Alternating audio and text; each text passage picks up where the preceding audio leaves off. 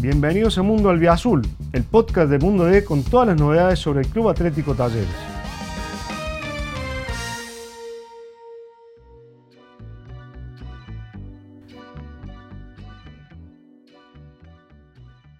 Hola a todos, bienvenidos a una nueva edición de Mundo Albiazul, el podcast donde te contamos toda la información del Club Atlético Talleres y para traernos la misma nos encontramos con Hugo García, periodista de Mundo. ¿Cómo estás, Hugo? Y yo me encuentro con usted, Anita. ¿Qué dice usted?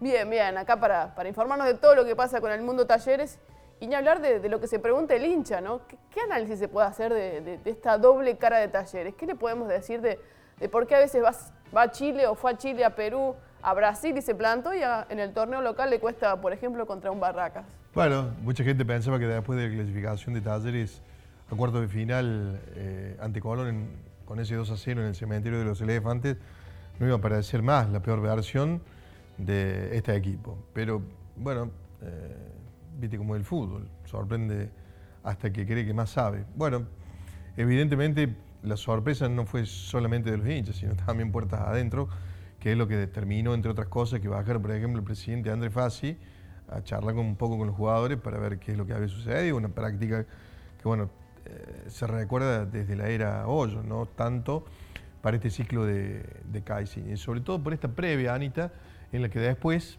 eh, de haberse consumado ese pase inédito a cuarto de final de, Libertadores, en el que dicho sea de paso tratar de enfrentar al Vélez del Cacique Medina, tanto eh, desde el presidente hasta el último de jugadores, la línea había sido, la que se había bajado, la que se había difundido, la que se había expresado, era la que eh, indicaba que se trataba de tres puntos de oro frente a, Barraca, ¿no? porque Talleres estaba lejos de la zona de clasificación para Copa 2023, es decir, que hoy la versión de, un taller internacional, si el campeonato terminara, no sería tal, al menos como ingresante desde la tabla anual, sino que habría que esperar a ver la, suerte que podría correr su participación en, en Copa Argentina. ¿no?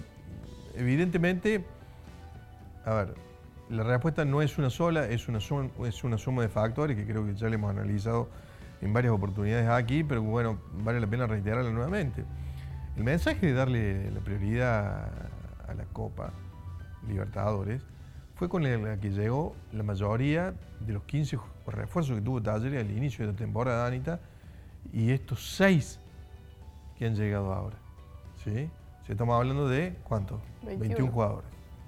De un plantel que bueno, que habitualmente oscila entre los 25, 26 o 27. Entonces, en la interna, el día a día, ha sido pensando en este torneo que bueno, arrancó allá este, por, marzo y, que bueno, que tienen esta continuidad, que es muy buena porque evidentemente esa chapa internacional a Talleres le permite un montón de le permite lograr un montón de cuestiones que arrancan desde lo futbolístico, desde lo colectivo, desde lo individual, sobre cómo se eh, ha potenciado el valor de, sus jugadores, del mismo técnico, del mismo club como marca, hasta eh, pensando en, ingresos que se han generado de manera extra. Pero bueno, evidentemente eh, en algún punto la preparación del equipo cambia, la puesta en escena en el orden local también, y a veces empiezan a jugar, a jugar, a jugar digo bien, este tipo de factores en el que, bueno, eh, a lo mejor, y vos sabés porque sos jugador de fútbol, eh, eh, gravitan. Es decir, hoy una lesión en el partido ante Barracas, en el partido ante Boca. Y el partido ante Boca no significa una tradición haber crecido con eso y a lo mejor en otra época puede haber sido de esa manera y no hay que generalizar más en un ambiente como el fútbol. Pero bueno, quedarte afuera con una lesión muscular te representa 20 días. 25. Claro.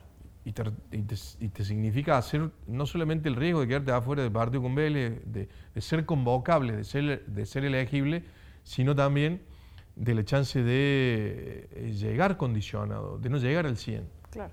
Pues fíjate que Talleres, eh, hay todavía jugadores sobrevivientes del ciclo anterior en el que si vos no estaba al 100%, no jugaba. Fíjate qué es lo que sucedió con Baloye en esta instancia. Eh, eh Baloye, eh, te digo, no estaba al 100% para jugar eh, esta instancia de cuarto de final. Es más, el propio técnico había manifestado que se había hecho un plan de recondicionamiento para que pudiera estar convocable al 100 eh, y no volviera a lesionarse después de esta serie con Gordon. Y de repente, de un día para el otro, apareció en los entrenamientos finales de partido de vuelta, se subió al avión y hasta llegó a jugar algunos minutos. Evidentemente, va a coincidir conmigo, no fue la mejor versión de, de Baloye. Cuando se apura un jugador, terminas pagándolo, ¿no?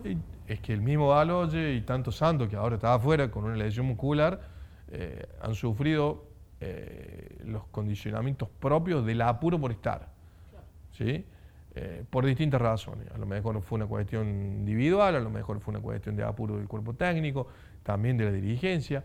Bueno, por eso te digo que la respuesta es, eh, es compuesta. Futbolísticamente, a veces son los mismos intérpretes y a lo mejor eh, el técnico Pedro Caiciña creyó que la competencia interna ya tenía un grado de avance importante con la llegada de estos cinco jugadores ahora seis con el de Lucas Suárez, más eh, la vuelta de Balos y demás, pero evidentemente no fue tal. Para este último partido, que la imagen más fresquita, Anita, eh, hubo solamente tres titulares de aquellos que jugaron el cruce ante Colón. Jugaron eh, Catalán, jugó Oliva y también Girotti. Girotti porque hasta hace cuatro días no había una variante porque Santos está lesionado, está desgarrado, porque Rulo Romero estaba volviendo de otro desgarro y fue convocado al, sub-20. Entonces era o Girotti o Girotti. O inventar un su defecto, claro. Un falso 9. Bueno, entonces todo este tipo de planificaciones, todo, todo este tipo de que nosotros, este tipo de posibilidades que nosotros aquí sentados como imaginamos, Anita, eh, para tipos como Fassi, como el propio Caiciña, que son muy metódicos y preparados para esta instancia, son escenarios que en algún momento no estuvieron previstos. Y razonar, decidir y resolver en la improvisación no es algo que haya caracterizado no solamente Fassi, sino tampoco los entrenadores que han llegado hasta acá.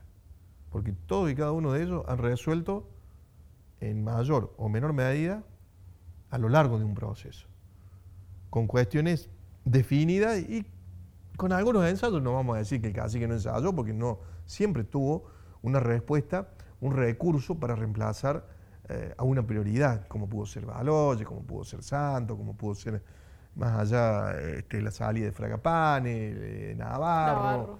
Eh, Navarro, por ejemplo, Navarro salió de un día para otro, iba a ser titular ante Banfield eh, lo subieron en un avión, se tuvo que ir porque era una venta que, bueno, apareció en ese momento y la Taller necesitaba la plata.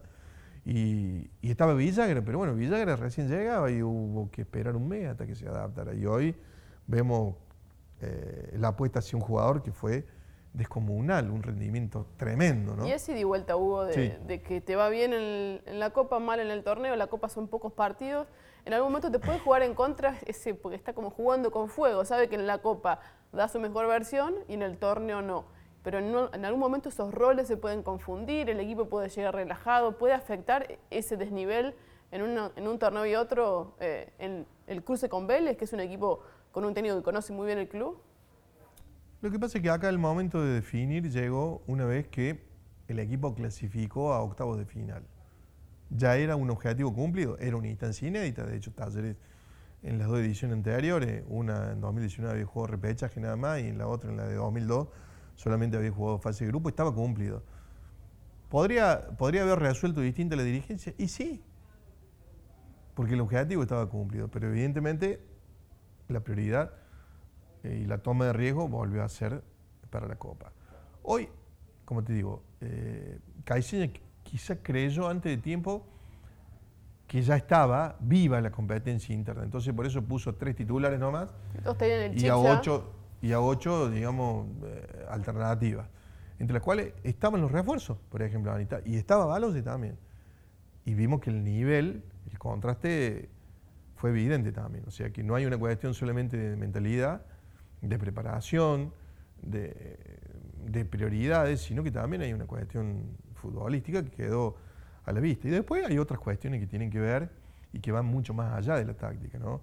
Eh, nos vamos un poquito más atrás para analizar lo que ha sido el torneo local y vemos cómo algunos equipos van haciendo diferencias, inclusive con un mismo nivel de juego, escaso, bajo, opaco. Me voy más atrás del partido con Barraca, me voy al partido con Central Córdoba de Santiago del Estero, que también gana con el comando de Hugo Rondina, que hoy ya está en Colón. ¿no? Rondina tiene, eh, o al menos le hemos visto, hacer jugadas con pelota detenida eh, en Arsenal que llevó a Central Córdoba, con jugadores distintos, porque, eso es parte de, este precepto que se dice, eh, Anita, cada maestrito con su librito. Y esas cuatro jugadas o tres jugadas que le vimos en Arsenal, también se le vimos ante Central Córdoba. Y en ese partido con Talleres, en los primeros 20 minutos, la media hora, hizo las tres. Y llegó, no fue gol de milagro, en una por Guido Herrera, en otra por falla de, los delanteros. Pero llegó. ¿sí? Entonces, eh, los tipos que están adentro de esta situación, Anita, por eso te digo que a veces este, esta cuestión que se dice, hay algunos partidos que son de detalles, se quiere disfrazar esta situación de cuando no se sabe o cuando se soslaya alguna situación. Los tipos que están adentro, los que viven de esto, Anita, es imposible que te sorprenda. Hablo de Rondina por poner un ejemplo. ¿Entendés? Nosotros, puede ser porque nosotros no, estamos 24 horas charlando de, los rendimientos, analizando tácticamente talleres, hacia entre, Nos puede sorprender a nosotros, pero no a los que están adentro, los que viven de esto. Entonces, ese es quizás el enojo.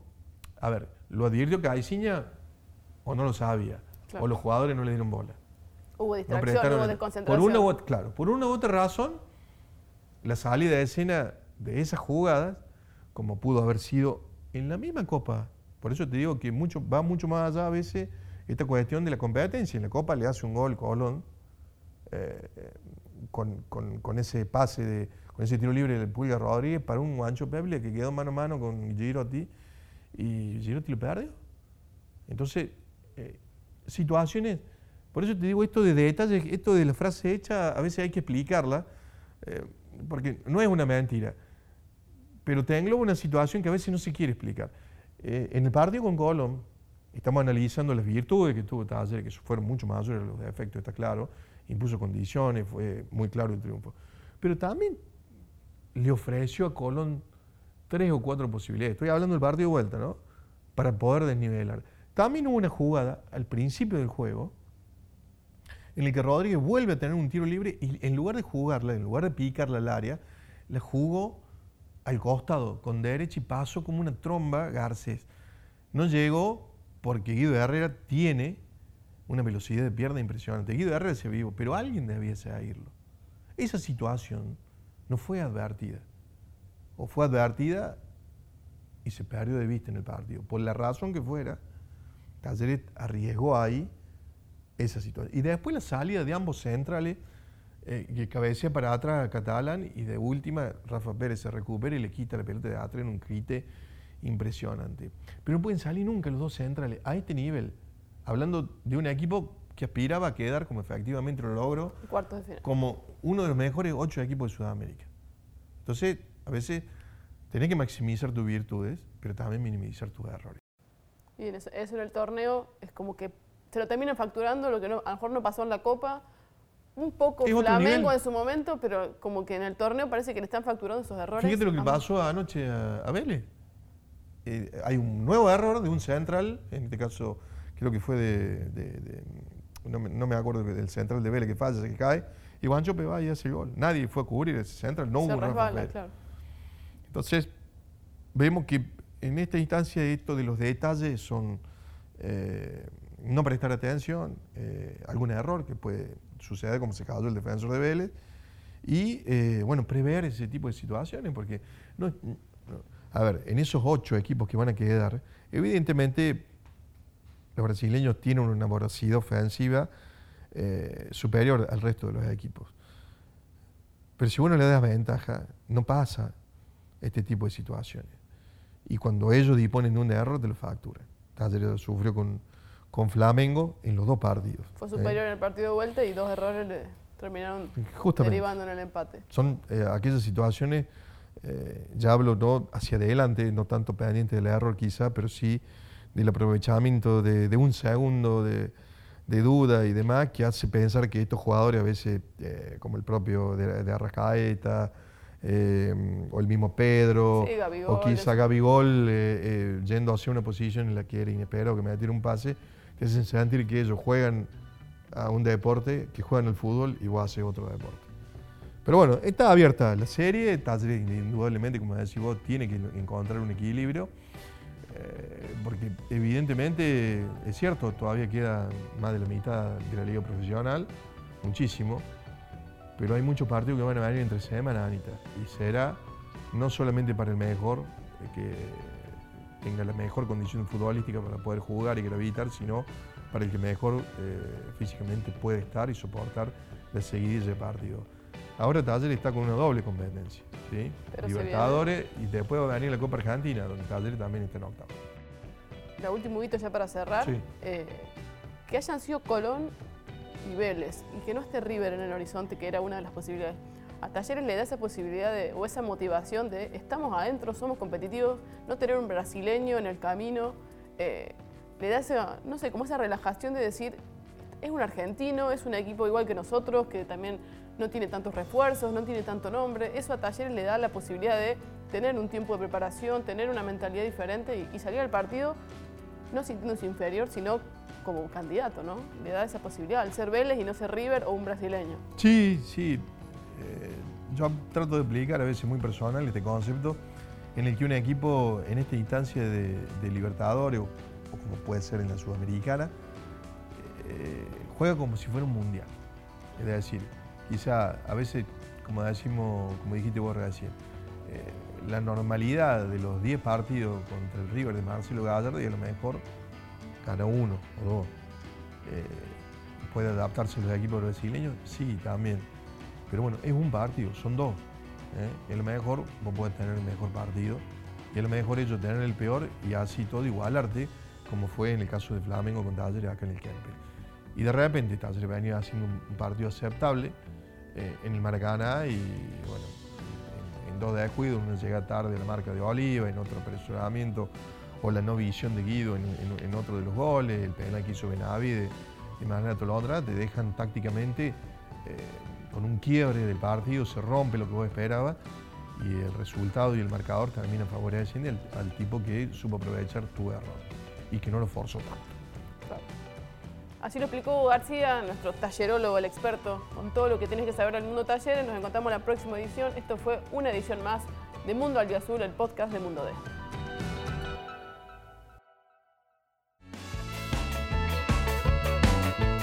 Gracias por escuchar este episodio. Te invitamos a visitar mundod.com.ar para estar al día con todas las noticias sobre el albiazul. Nos encontramos de nuevo la semana que viene.